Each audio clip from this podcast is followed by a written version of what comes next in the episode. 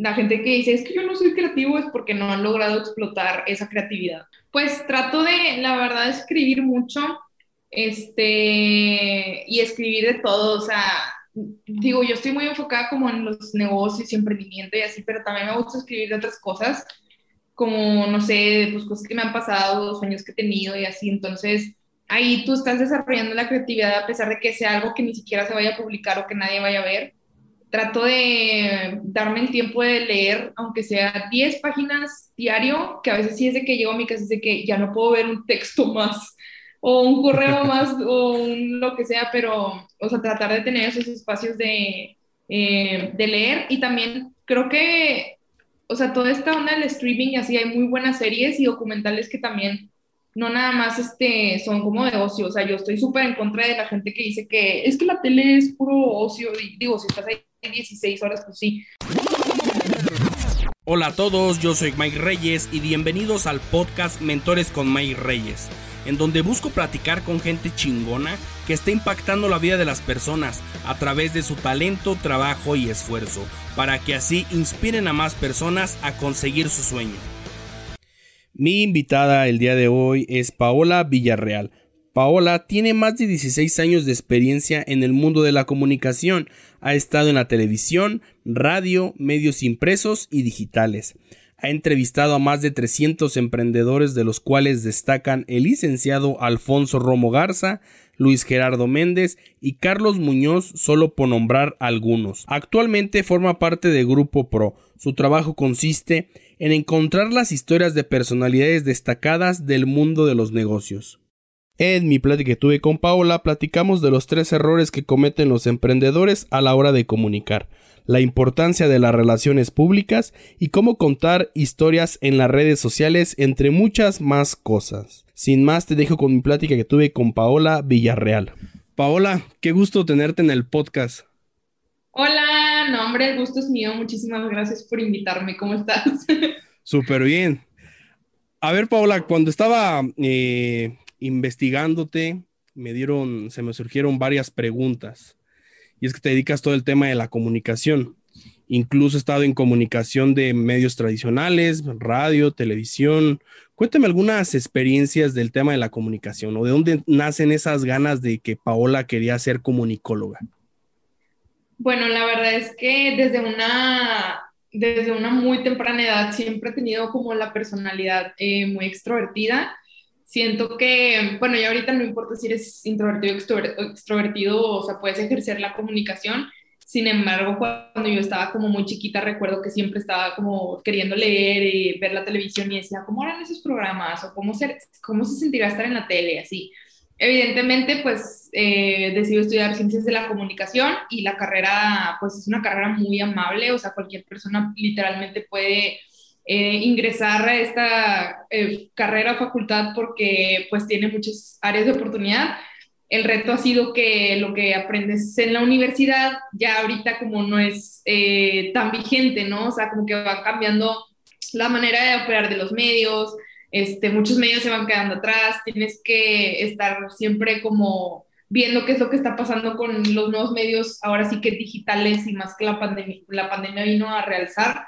Este, pero sí, o sea, siempre fue como un sueño, siempre me ha gustado esta onda de traer la batuta, el micrófono, entrevistar, conocer personas, entonces yo creo que prácticamente, o sea, como en mi Twitter lo tengo eh, comunicóloga de nacimiento titulada los 21, porque siempre me ha gustado y, y me fascina.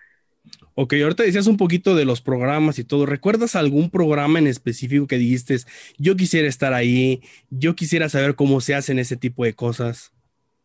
Bueno, pues cuando estaba más chiquita, obviamente no existían las producciones de streaming y así, ¿no? Como Netflix y Amazon y todo eso. Entonces, pues era prácticamente la televisión y yo recuerdo, no me acuerdo los nombres de los programas, pero cuando veía las entrevistas tipo, no sé, del Canal de las Estrellas o Televisa y así, o sea, yo decía, wow, o sea, de que qué padre tener a una persona enfrente de ti y poder escuchar su historia. No me acuerdo también así como de personajes porque, o sea, estaba muy chiquita cuando veía la tele a, esa edad, eh, pero siempre, o sea, me llamó mucho la atención como el conocer la historia detrás de la persona y de que toda la onda de las cámaras y la tele y todo eso, o sea, prácticamente está bien curioso como cuando yo empecé, mi sueño era como estar en tele y ahorita es totalmente diferente a lo que me estoy dedicando, pero está más padre porque ya, ya estuve en televisión y pues sí, va cambiando la, la manera en la que vas haciendo las cosas. Sí, porque estuviste en tele, estás, estuviste en radio. ¿Qué fue lo más relevante que lograste aprender de esos dos? De tele y radio, bueno, eh, en televisión la verdad es que es muy, es una escuela, o sea, la tele es una escuela y más cuando es un programa en vivo, porque prácticamente, o sea, no tienes margen de error, no hay de que, ay, me equivoqué, déjame lo vuelvo a grabar, entonces estás en vivo y lo que digas es lo que sale y si hiciste una cara rara o si pronunciaste mal una palabra, un nombre, lo que sea, entonces es estar como que sientes que todos los ojos están sobre ti y tienes que tener como mucha seriedad al momento de expresarte. Este, digo, obviamente me equivoqué mil veces, dije nombres mal, eh, me ponía súper nerviosa, volteaba a ver cámaras que no eran, etcétera. Pero conforme vas haciéndolo, o sea, conforme la práctica, pues ya lo vas dominando. Y en radio, el radio, pues la verdad es que es hermoso, o sea, de hecho a mí se me hace mucho más padre el radio que la tele, porque en el radio prácticamente no te están viendo, o sea, tú tienes que cautivar con la voz, lo cual es muy difícil. Es, si antes, imagínate, ahorita con los podcasts es difícil, imagínate que en el radio que había, bueno, sigue habiendo mil estaciones de radio, y ahorita que tienen tiempo muy limitado para hablar, casi todas las estaciones ya hacen como musicales y anuncios, este, pero el radio es muy bonito porque te enseña a, a, saber cómo hablarle a un tipo de audiencia en específico con solamente tu voz y nada más tienes tu voz, así como la sirenita, de que es lo más importante para ella, eh, es igual en la radio, entonces pues sí te enseña muchas cosas, eh, sobre todo cómo comunicarte con personas que no te están viendo y que tú tampoco estás viendo. Sí, y luego es bastante difícil. A veces me pasa, por ejemplo, no tengo mucho mucho tipo de ese tema de formación, pero me pasa que de repente estamos hablando y hay personas que nos escuchan en Spotify y de repente o en cualquier otra plataforma de radio y, de repente el invitado muestra algo y todo, entonces tengo que describir a eso para que la persona se imagine más o menos qué es lo que trae o qué es lo que está haciendo, porque hay otras personas que lo ven por YouTube pero también trato como de, de irlo mezclando y es lo más, de repente lo más difícil.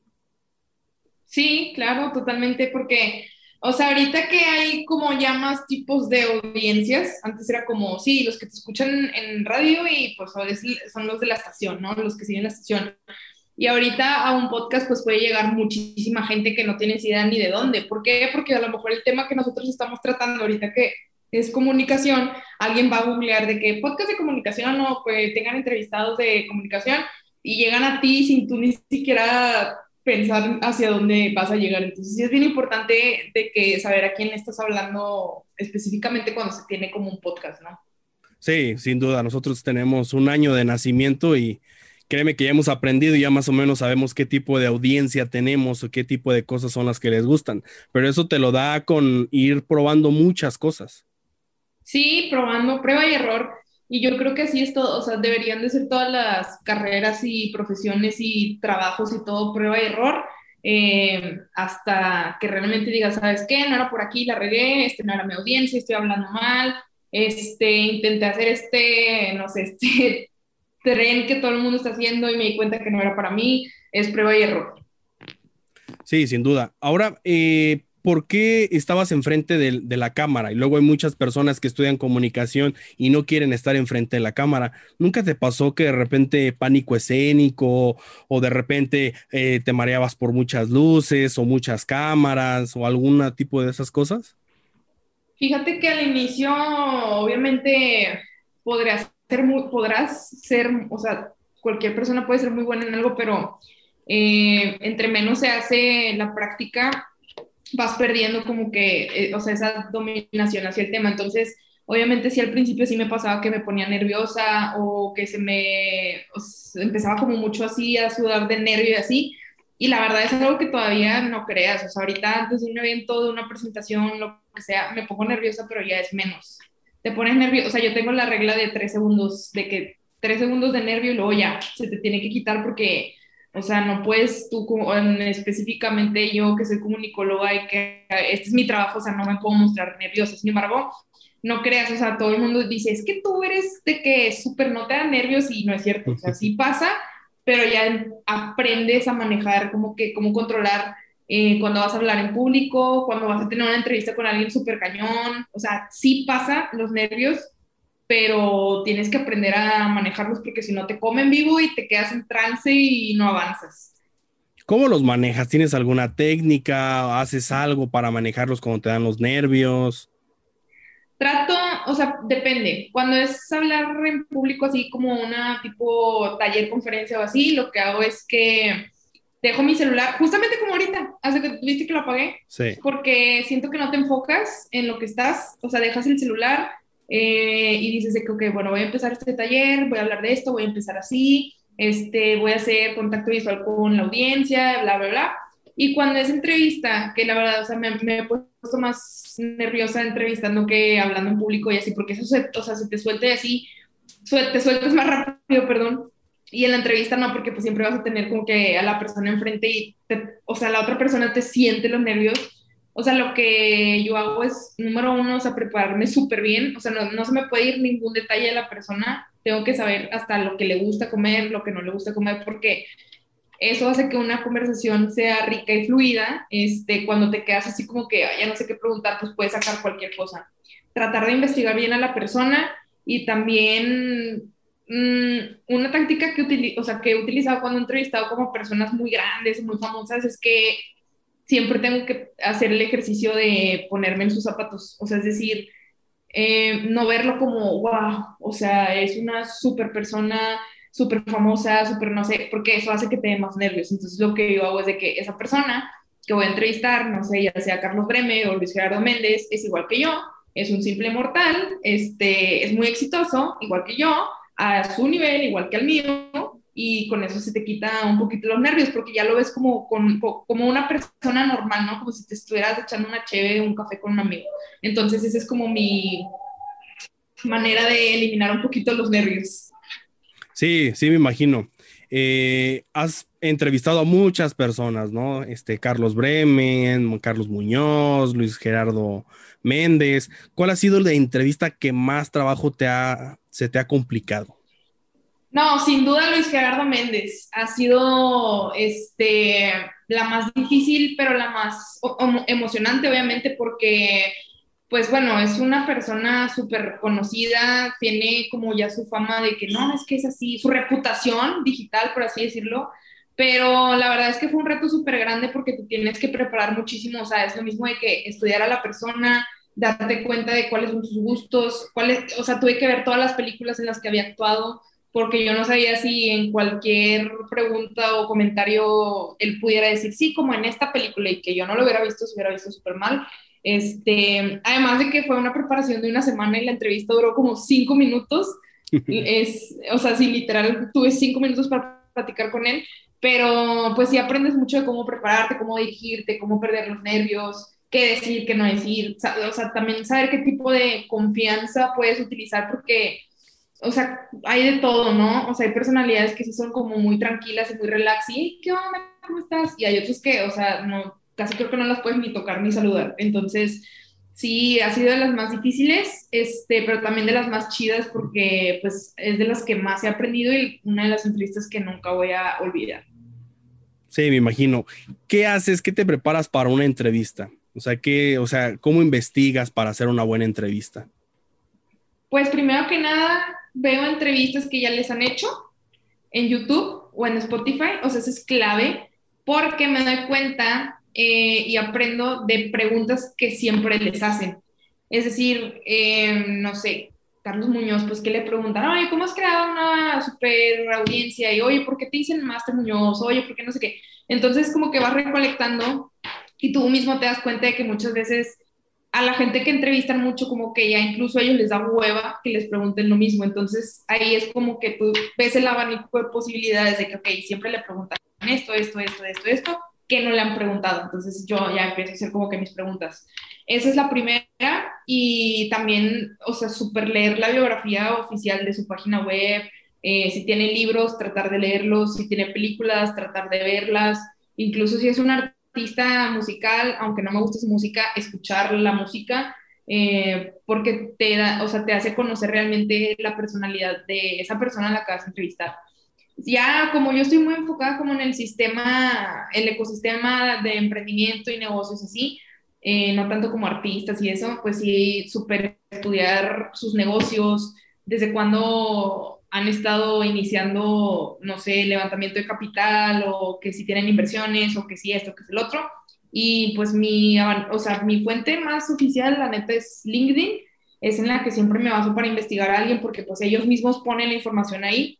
Ya me ha pasado una vez, me pasó con un arquitecto que prácticamente me pasaron la información y yo me confié y dije, ah, ok, y a la hora de presentarlo ni siquiera era él, o sea, estaba súper raro eso, y de ahí aprendí de que la información tiene que ser 100%, 100 oficial, que me la dé ella, sea su equipo, o que yo la consiga a través de su LinkedIn o de su página web, pero nunca buscar así como en páginas misteriosas tipo Wikipedia o así, porque no sabes, o sea, le pueden inventar cosas.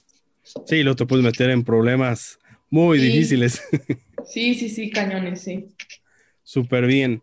Eh, una de las cosas que tú haces es el tema de la comunicación y he escuchado de que de repente muchos de los emprendedores fallan a la hora de la comunicación. O sea, tú has platicado, has estado con muchos. Si pudieras decir cuáles son los tres errores que más se cometen a la hora de hacer una buena comunicación de un pitch de ellos mismos, ¿cuáles serían esos errores que cometen? Pues mira, lo que más he visto yo en el ecosistema en los emprendedores de los errores que cometen, o sea, es que hay muchos, pero yo creo que el primero sería cuando un emprendedor no conoce muy bien su empresa. Y te lo juro que suena bien random y suena rarísimo, pero sí sucede. O sea, me ha, me ha tocado entrevistar emprendedores que les digo, bueno, ¿y cómo nació la idea de tu empresa? Y se quedan así como, wow, o sea, realmente como que no la logran transmitir de una manera en la que tú digas, ok, bueno, si tú confías en la historia de tu empresa, pues yo también la voy a, voy a confiar. Esa sería la primera. La segunda sería tener como, o sea, hay mucha gente que no tiene como estas soft skills que se llaman así como habilidades blandas de comunicación.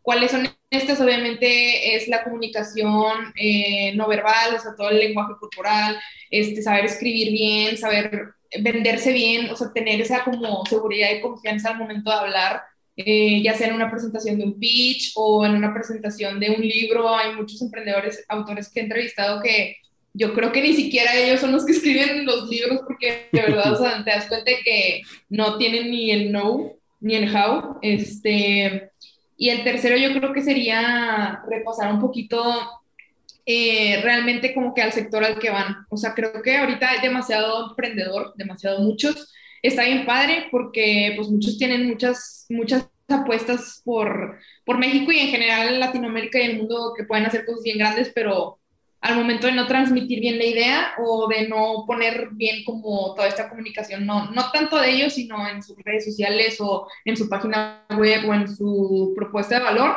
pues es donde ellos mismos se atoran porque pues no está bien explicado y no, no al final de cuentas no consiguen nada. Sí, y pasa mucho que es el, una, me pasaba antes bastante, es el, si yo lo creo, pienso que lo estoy diciendo, pero no lo estoy diciendo. Si yo sé que mi propuesta de valor es esto, pero si no la estoy comunicando, a veces se cae en ese error de que la gente me debe de entender. Y no necesariamente. Sí, y hay que saberle hablar a diferentes tipos de público aparte, o sea, porque no nada más eh, te van a entender a ti de que sí, mi idea es esta, o sea, no, o sea, ¿cómo se lo vas a, comunicar a los diferentes tipos de generaciones? O sea, ya las generaciones nuevas traen diferentes tipos de lenguaje, utilizan muchos modismos eh, en inglés, a como las generaciones más grandes, ¿no? O sea, que a lo mejor no te van a entender si les hablas como hablan ahorita los de nuestra gente y todo eso. Sí, los millennials con los baby boomer que de repente es un broncononón porque los otros están hablando en no sé qué y el baby boomer que no te entiende, que no sabe qué hacer. Sí, exacto. Cuéntame a través qué tan importantes son las relaciones públicas como emprendedores. Porque luego a veces no las sabemos ni aprovechar. Estamos en eventos y de repente nos juntamos con nuestros mismos amigos de siempre, no vamos a buscar nueva gente. Platícame más de la importancia que son las relaciones públicas. Pues la verdad es que sí son súper importantes. Este, creo que la gente tenemos o teníamos, o al menos yo tenía un concepto súper diferente de lo que es relaciones públicas. Generalmente cuando te dicen relaciones públicas piensas en una agencia o en una persona que te va a hacer un evento un masivo o alguien que maneja como un artista y así, pero las relaciones públicas las puede hacer uno mismo, o sea, esas relaciones públicas que a lo que yo llamo como relaciones públicas digitales es literalmente comunicar como toda tu esencia y toda tu eh, importancia de un proyecto a través de las redes como Instagram, LinkedIn, eh, pues no sé, Twitter también. O sea, hay muchísimas herramientas para crecer esa parte de relaciones públicas. Prácticamente yo creo que el término RP o relaciones públicas ya está como muy antiguo y muy quemado por el sector más que nada del entretenimiento o así como que publicitario.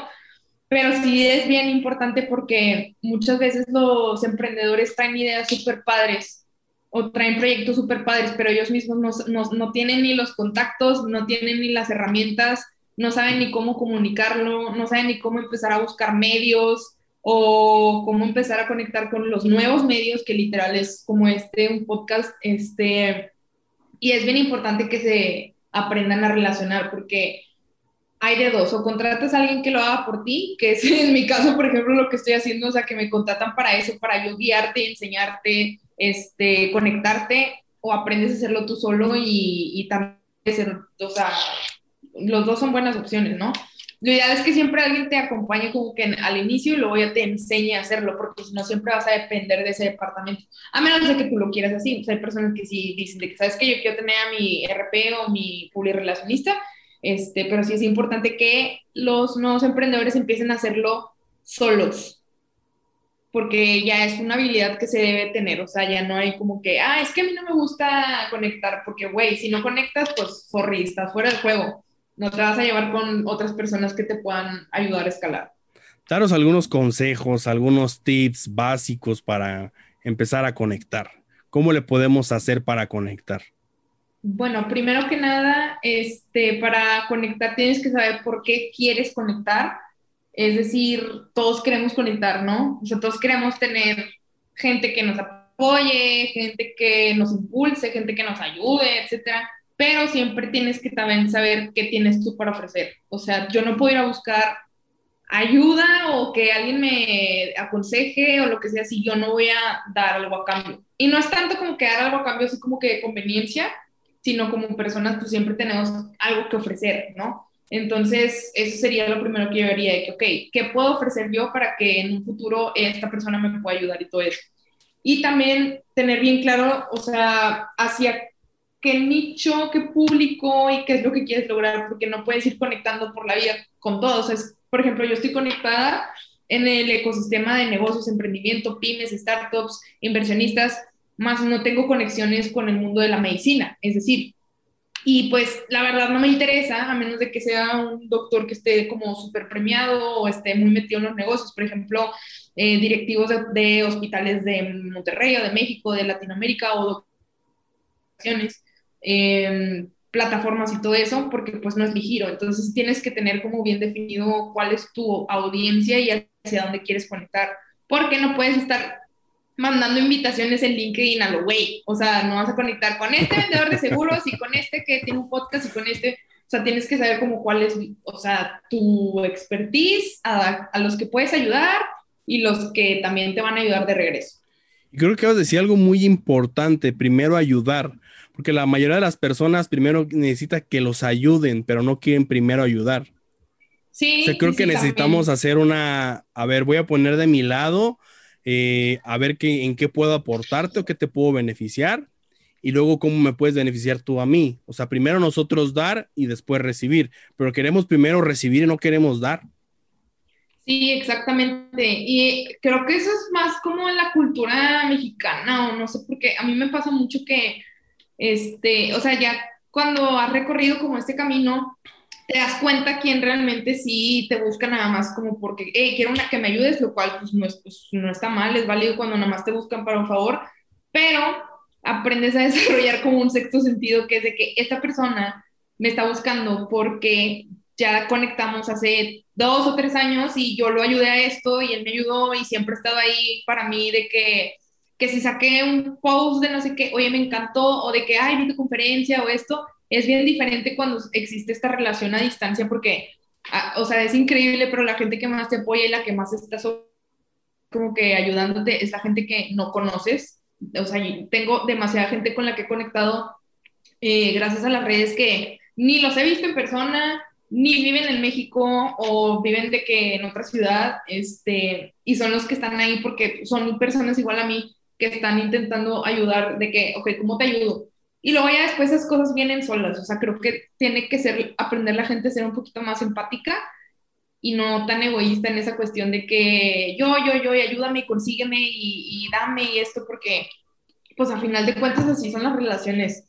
Y es lo que hace que muchas personas quieran a varios personajes del ecosistema emprendedor como le puedo mencionar a Diego Barrazas de Dementes, que Diego, o sea, la neta, pues es una persona que siempre está dispuesta a compartir y tú le vas a escribir, te, a lo mejor te contesta en un mes, pero te va a ayudar, ¿sabes? O sea, es alguien que siempre está dispuesto, dispuesto a dar, dar, dar, dar.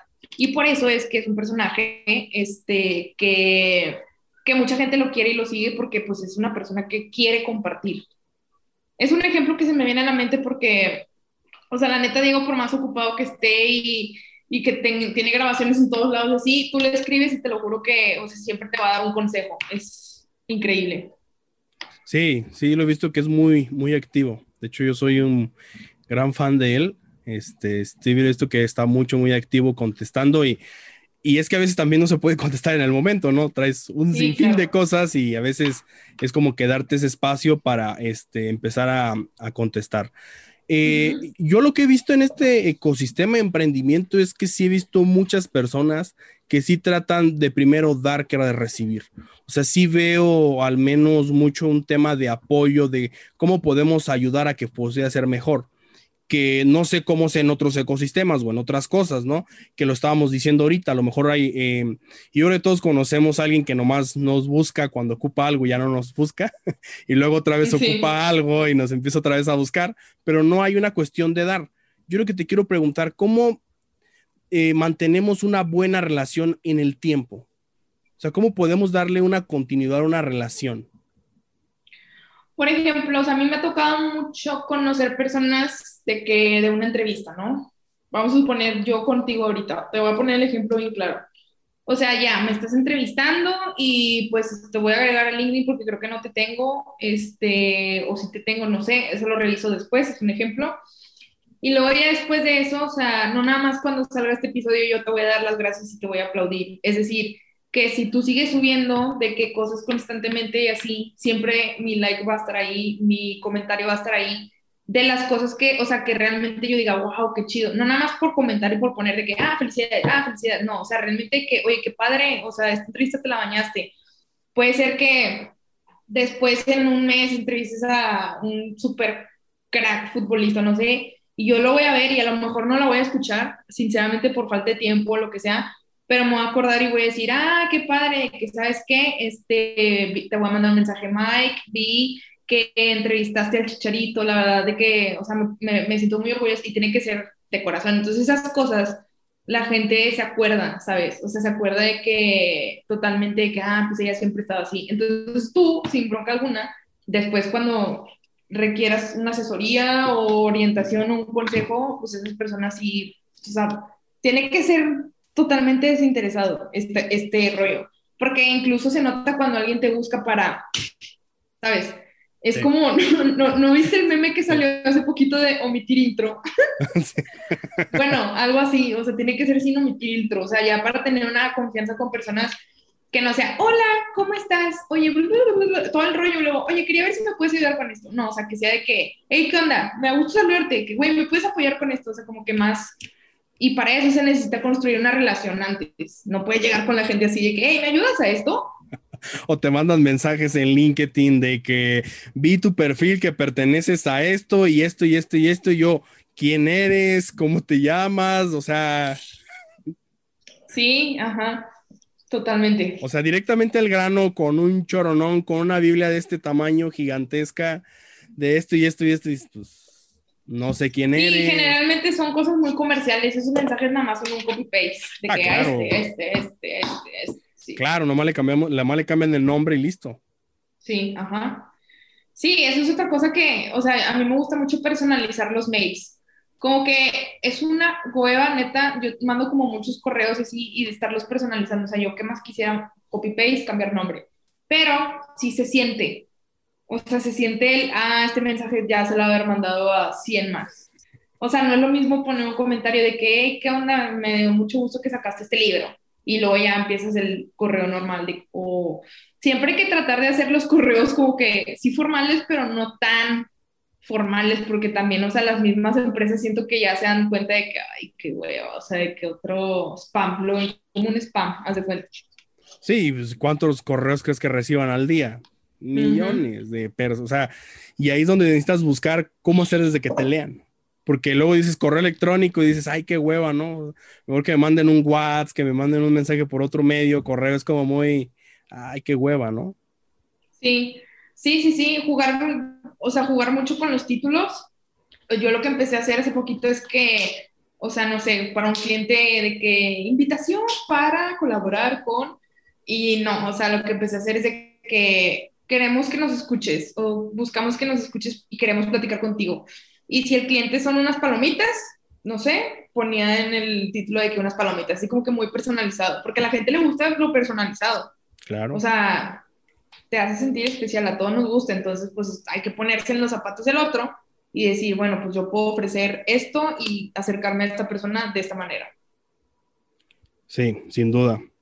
¿Cómo podemos contar historias? Porque luego este término de contar historias está mucho de moda y cuenta una historia o véndete de una buena manera. O sea, ¿cómo podemos contar una historia? Incluso creo que lo podemos apoyar mucho a través de las redes sociales.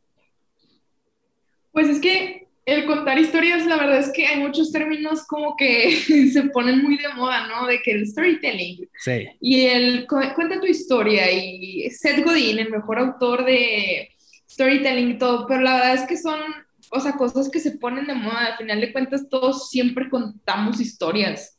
O sea, todo el tiempo desde que estamos, yo creo que desde que empezamos a escribir, a leer, escribir y hablar, creo que desde estos juegos tipo en Navidad, de que, a ver, cuenta una historia y ármate el chiste y no sé qué, o sea, siento que es un talento que todos tenemos, pero que se tiene que desarrollar. ¿Y cómo se desarrolla? Obviamente leyendo. O sea, una persona no va a saber contar historias si no tiene el hábito de la lectura, porque pues no va a saber cómo desarrollar un hilo de una historia tienes que, o sea, si es en el ámbito de los negocios, pues para saber contar una historia, tienes que súper tener empatía en ver qué, qué, quiere la marca y qué busca la marca contar. O sea, no nada más así que, ah, es bien fácil, no, o sea, si tienes que entrar, si te rompes la cabeza y todo. Pero yo creo que el storytelling es como una... Mmm, más que un talento, yo creo que es una habilidad, es como un desbloqueo mental que entre más lo practiques y entre más lo hagas y entre más este, escribas y tengas sesiones creativas, aunque sea contigo mismo, escuches podcast, sobre todo leer, eh, te ayuda como a ir desbloqueando el nivel. Porque hay personas que, o sea, no, no sé si te ha pasado que tienes una junta con un equipo creativo y siempre hay una persona que es el que trae las ideas así. Bueno, esa persona cuenta bien historias porque siempre está como demasiado rápido. Y hay otras personas que les cuesta mucho contar historias porque pues son un poquito más lentos de procesar o no tienen, es, o sea, como que este campo amplio de creatividad, pero todos, todos somos creativos, eso es de, que, de ley. La gente que dice, es que yo no soy creativo, es porque no han logrado explotar esa creatividad. Sí, ahorita decías de eh, leer, leer algún libro en específico o solamente leer en general. No, pues leer en general, sí.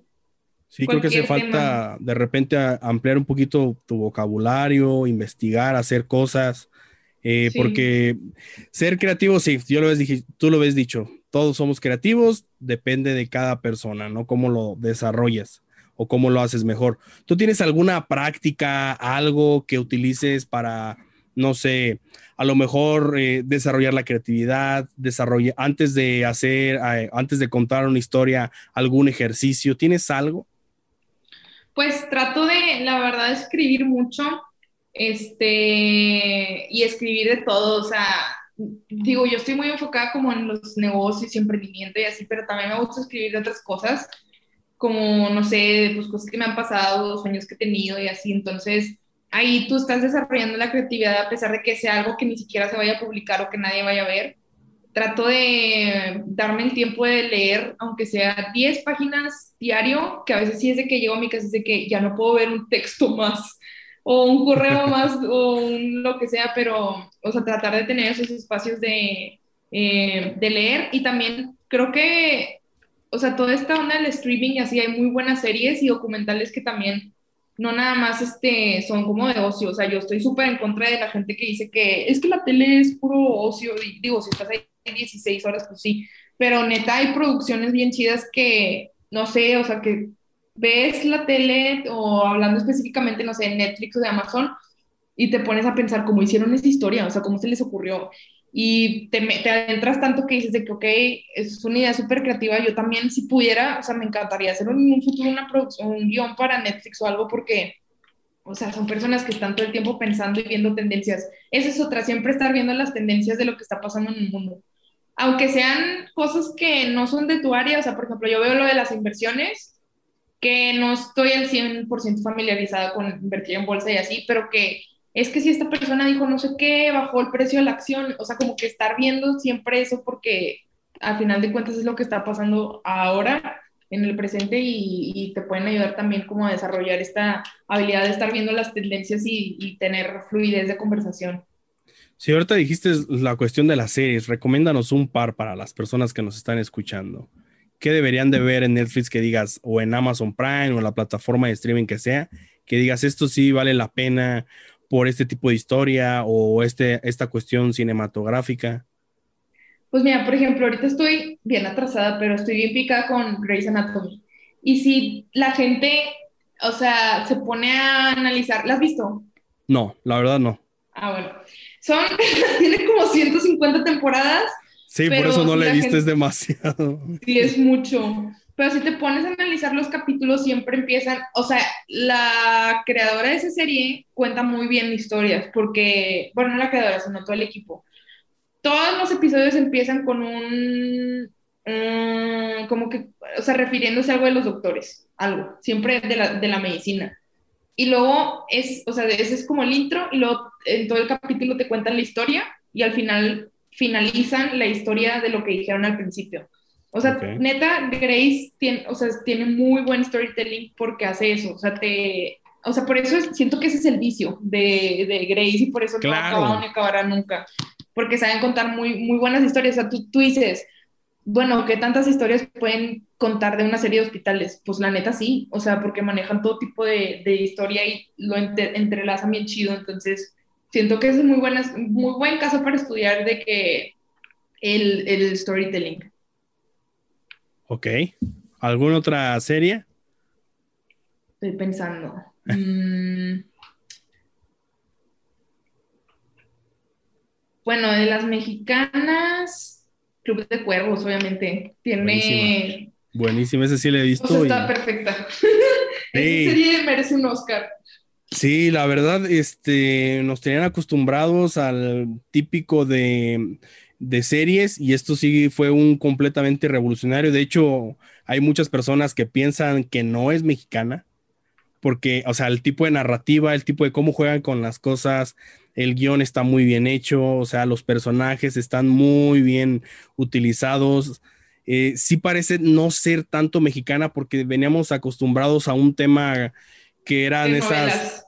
Sí, sí, y era mucho de lo mismo y era lo que se vendía, era lo que podían bajar recursos, etc, etc.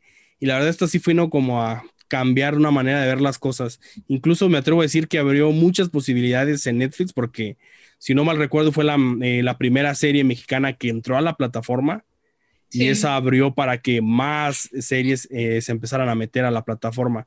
Pero para mí es una obra de arte, la verdad. Súper. Y la neta es que se lucieron los productores y, los guionistas y todo. O sea, no hay ni un capítulo que tú digas de que no me acuerdo de este capítulo. O sea, tienen excelente diálogo entre los personajes y es una joya. La verdad, yo siempre me quedé esperanzada de que hubiera una película o algo así, pero pues no, ya ahí terminó. ¿Una continuación? una continuación o algo, tipo como La Casa de las Flores que sacaron una película sí. ahorita. Bueno, eso se lo merecía Club de Cuervos, no La Casa de las Flores. Sí, sí. ¿Sabes qué pasa? que luego es muy arriesgado. O sea, porque te tienen aquí, o sea, te tienen súper alto con todo lo que hicieron y luego a veces pasa que sacan una película y, ay, no fue tan buena. sí, sí, pues sí, también. Es mejor que dejaran así el ciclo. Sí, porque a mí, o sea, si a mí me dan cuatro temporadas así, las sigo disfrutando, pero no sé qué tan buenas van a ser como estas que ya tuvieron. Entonces creo que es eh, muy complicado. Muy bien, eh, Paola. ¿cuáles han sido las tres personas que más han impactado tu vida y por qué? Personas tipo, hablando de profesional. Personas en general. Bueno, pues obviamente mis papás, o sea, ellos son los que siempre me han apoyado en todas las locuras que hago y los eventos que tengo y de que los viajes que he tenido y todo o sea, todo este show de que quiero hacer esto y quiero hacer esto. Eh, bueno, en general no nada más mis papás, creo que toda, toda mi familia. Este, o sea, nunca tuve la bronca de que, ya ves que siempre dicen que cuando alguien quiere estudiar comunicación es como que la oveja negra de la familia, así de que no estudies eso. Te vas a morir de hambre, vas a trabajar en otra cosa. Sí, no, nunca me pasó eso y hay mucha gente que me pregunta y la neta no, o sea, para nada. Este, bueno, se cuenta como una persona. Segunda persona, híjole, es que no estaría cañón decirte nada más tres porque han sido muchas personas las que me han como, o sea, siento que estoy llena de historias de las personas que me rodeo, literal amigos de que ex jefes, ex novios también, o sea, como que te hacen ser la persona que eres. Entonces, vamos a dejarlo en todo mi círculo, porque todo se ha aprendido algo. Está cañón mencionar nada más tres, o sea, no podría. Ok, muy bien.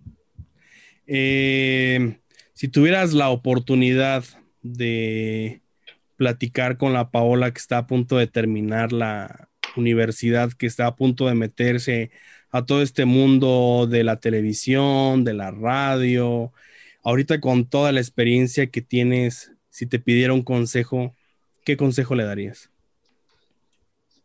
Que siguiera así y que no dejara que nadie le dijera de que esto no es para ti o los medios son súper este, malos o de que eh, se escuchaban muchos comentarios como que no, tú puedes estudiar otra cosa que en la que ganes más o la que no sé qué.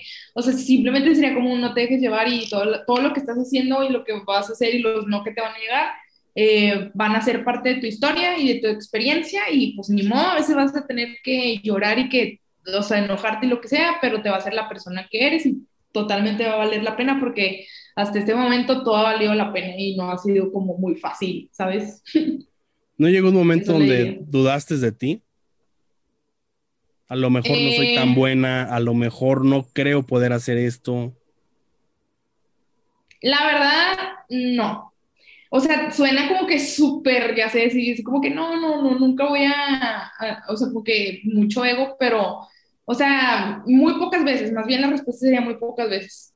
A veces hasta me daba coraje porque en las oportunidades que estaba era como que no puede ser posible que me esté pasando esto si yo sé hacer esto y he hecho esto y he hecho esto. Más bien sería como el, en vez de dudar, eh, de mí sería como dudar de si estoy realmente en el lugar correcto y momento correcto y situación, trabajo correcto y dudar a lo mejor como que de otras personas. Y sí, digo, también es normal dudar de uno mismo, muchas veces incluso, o sea, aquí en confianza, o sea, cuando he tenido como eh, grandes eventos o entrevistas, sí, acabo y termino y es de que, o sea, te da un bajón, no sé, de tantos buenos comentarios, este, de que felicidades y felicidades y felicidades, o sea, como que te, así, y luego tú te pones a pensar de que sí será real todo esto, o sea, como que no sé, está bien tripeado este show, pero sí me ha pasado varias veces y luego ya como que se te pasa el trip y dices de que no, si lo hice súper bien, puedo mejorar aquí y puedo hacer esto diferente y puedo mejorar acá y así. Eso es lo que me... ¿A qué crees que se debe el bajón? No sé, está raro, ¿verdad? Y ya lo he escuchado varias personas, ¿eh? Sí, sí está raro, sí está muy raro, o sea, porque de repente, imagínate, eh, un evento, dos mil personas, te da súper bien, de hecho, me acuerdo, estoy acordando de gente de la comedia, súper bien y todo, les fue de maravilla, ya con las pláticas, y al siguiente día es un vacío increíble. No sé si te haga pasado a ti tanto esa cuestión del vacío, pero he escuchado comediantes que es un vacío el siguiente día horrible. Sí, no tanto, o sea, en mi caso como que no tanto vacío, pero ah, yo siento que es porque te pones a pensar de que, ok, ya logré esto y ahora qué.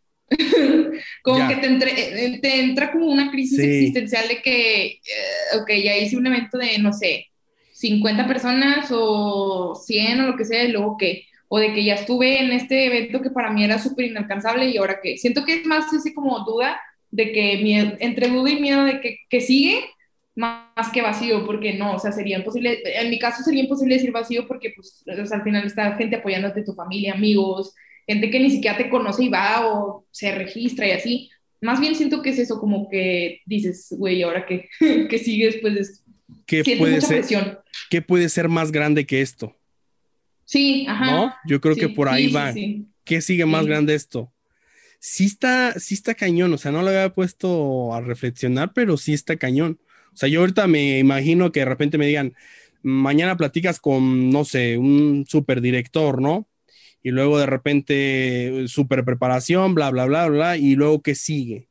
O sea, sí, sí, creo que de repente digas, ok, o sea, ¿cómo llego a otro nivel? Porque lo que sí me queda claro es que ser, es, muy difícil, o sea, irlo, irlo por niveles. A nosotros nos pasó al inicio.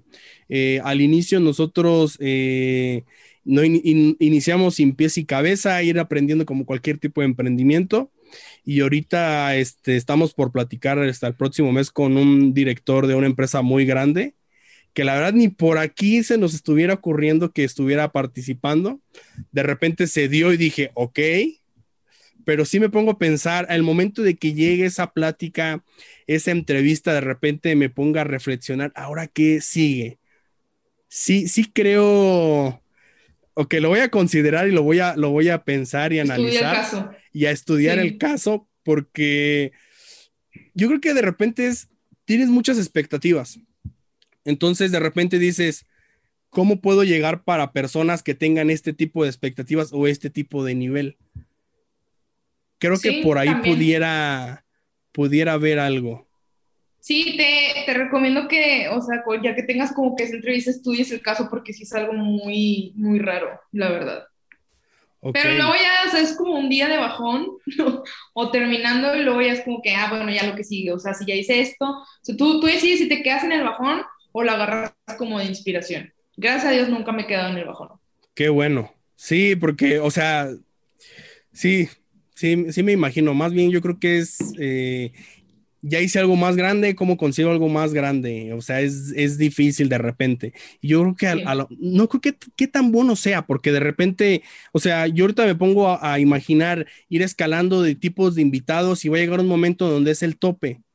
Pero también va a haber, también va a haber muchas personas abajo que están haciendo cosas muy chingonas que también vale la pena ser escuchados, que a lo mejor no tienen tanto foco como este director o este personaje, que valdría la pena platicar con ellos.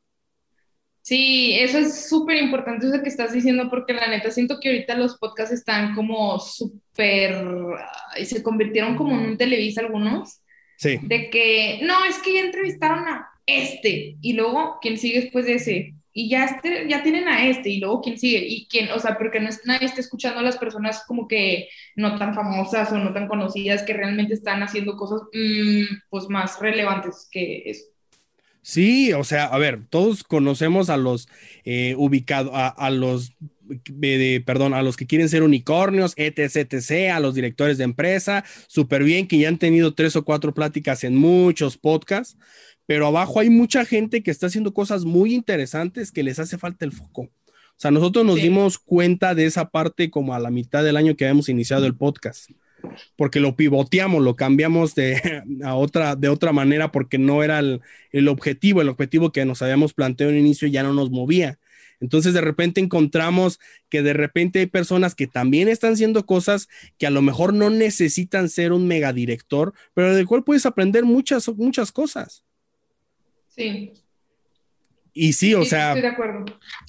Eh, y lo que me queda claro es que este tipo de personas son cada vez, estos directores, estas personas de unicornio son cada vez más complicado platicar con ellos, obviamente, porque tienen una agenda súper apretada de un sinfín de cosas, pero también abajo hay bastante gente a la cual se le puede aprender, o sea, al menos yo me considero una persona que escucho bastante tema de podcast y de repente puedo estar escuchando uno de negocios y de repente me, me, cambio a uno de cuestión de risa y de repente voy variando en otro tipo de cosas, pero al igual creo que todos me han dejado eh, muchos aprendizajes o cuestionamientos a mí mismo.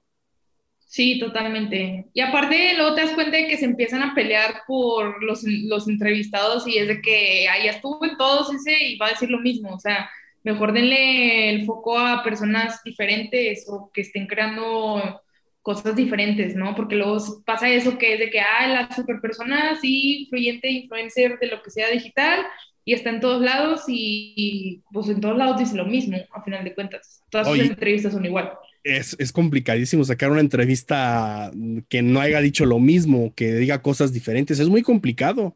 O sea, de repente investigas y de repente alguien tiene cuatro o cinco y dices, híjole, ¿cómo hago para hacer algo diferente? Al menos nosotros es lo que nos planteamos y a veces es complicado. A veces es difícil porque ya tocó muchos temas y ya no hay temas tan actuales de los cuales se pueden hablar. Entonces, el buscar ser diferentes de esa manera logra ser muy complicado. Porque luego de repente la gente va a comparar la entrevista y va a decir, no, pues es que ya se le hizo fulanito y se le hizo mejor. Pues está bien, está, está perfecto. Mejor me brinco a otro que no tenga tanto foco para platicar. Ajá, totalmente, de acuerdo. Hay que empezar a hacer eso, buscar a más personas así como que mortales que estén cambiando el mundo. Sí, porque luego yo creo que de repente tenemos este esa cuestión de inspiración, pero luego tenemos una inspiración a la hora de emprender muy gringa, ¿no? O sea, nuestros referentes pueden ser, y yo, yo he escuchado desde Max Zuckerberg, Bill Gates, o sea, no tenemos a alguien en México que de repente diga, me inspiró esa persona. Y no es que no los haya, o sea, de repente sí los hay, falta el tema de foco o falta el tema de decir, ah, pues este también, este fulanito está haciendo cosas también muy chidas, ¿no? Pero de repente nos vamos muy agringados y de repente, que no digo que esté mal, que Bill Gates, o sea, tú platicas con alguien, quiero emprender, porque no, pues es que lo que está haciendo Bill Gates, lo que está haciendo Max Zuckerberg, o sea, está perfecto y todo, pero luego a veces eh, no, o de repente dicen, no, es que en México no hay nadie y dices, Sí, hay, ya hay un sinfín de personas que te falta conocer, o sea, conoces lo, general o lo que de repente meten de cajón en emprendimiento. Sí, sí, hay mucha gente todavía por conocer, la neta. Sin duda. Creo que nos desviamos un poquito de la plática, pero regresamos y aterrizamos. Para ir cerrando, eh, vas caminando por la calle y te encuentras una lámpara mágica. Al frotarla, aparece un genio que te dice que te concede un solo deseo, pero va a ser el deseo que Paola quiera. ¿Qué deseo le pedirás al genio? Que se acabe la pandemia del COVID y que no vuelva a existir nunca nada así igual a esto. Ojalá. Literal, eso pediría. Ok, la segunda persona que pide eso, ojalá es que es horrible. O sea, lo peor de todo es que cada vez está peor y al parecer no va a tener fin, entonces ya sería mi, mi deseo, la neta. Ok, súper bien. Paola, si alguien te quiere seguir, si alguien te quiere escribir, ¿dónde te encuentran? ¿Dónde, en qué redes sociales estás más activa? Pues la verdad es que las más activas es LinkedIn y Instagram. Y pues digo, en LinkedIn estoy como Paola Villarreal Carvajal y en mi Instagram Paola Villarreal C de Carvajal. Es que me ganaron el arroba Paola Villarreal, entonces tuve que ponerlo C.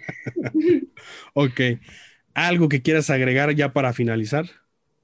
No, pues muchísimas gracias por invitarme. La verdad está súper padre que estés haciendo estas conversaciones y bien importante que, o sea, que todas las personas que están allá afuera sepan que no necesitan este, tener como el súper presupuesto a lo mejor de que para empezar relaciones públicas pueden empezar haciéndolas solos, leyendo, este, o sea, leyendo estos temas, no, no más leyendo, leyendo estos temas de relaciones este, personales y personales y pues cualquier cosa que necesiten, ya saben que aquí andamos. Ok, ¿Algún libro, algo que nos pueda recomendar para leer, relaciones públicas, comunicarnos mejor? Eh, cómo ganar amigos, influir sobre las personas de Dale Carnegie. Es como la Biblia, mi Biblia, literal. Ok. Mi Biblia de los negocios. Padrísimo. Pues muchas gracias, Paola. No, hombre, mil gracias a ti. Thank you. Un abrazo. Yo me llevo varios aprendizajes para aplicarlos. Si te gustó el episodio, agradecele a Paola. La encuentras en LinkedIn, arroba Paola Villarreal Carvajal. Si te gustó el podcast, suscríbete en Spotify y danos follow. Si nos estás escuchando en iTunes, califícanos con 5 estrellas y déjanos un breve comentario. Me encantaría leer tu feedback, es una acción que a ti no te cuesta nada, pero a mí me ayuda bastante. Si nos estás viendo desde YouTube, suscríbete al canal y déjanos en los comentarios con qué te quedas de este episodio. No olvides seguirnos en nuestras redes sociales como arroba mentorespodcast en Facebook, Instagram, YouTube y TikTok. Recuerda mencionarnos en tus historias de Instagram para repostear.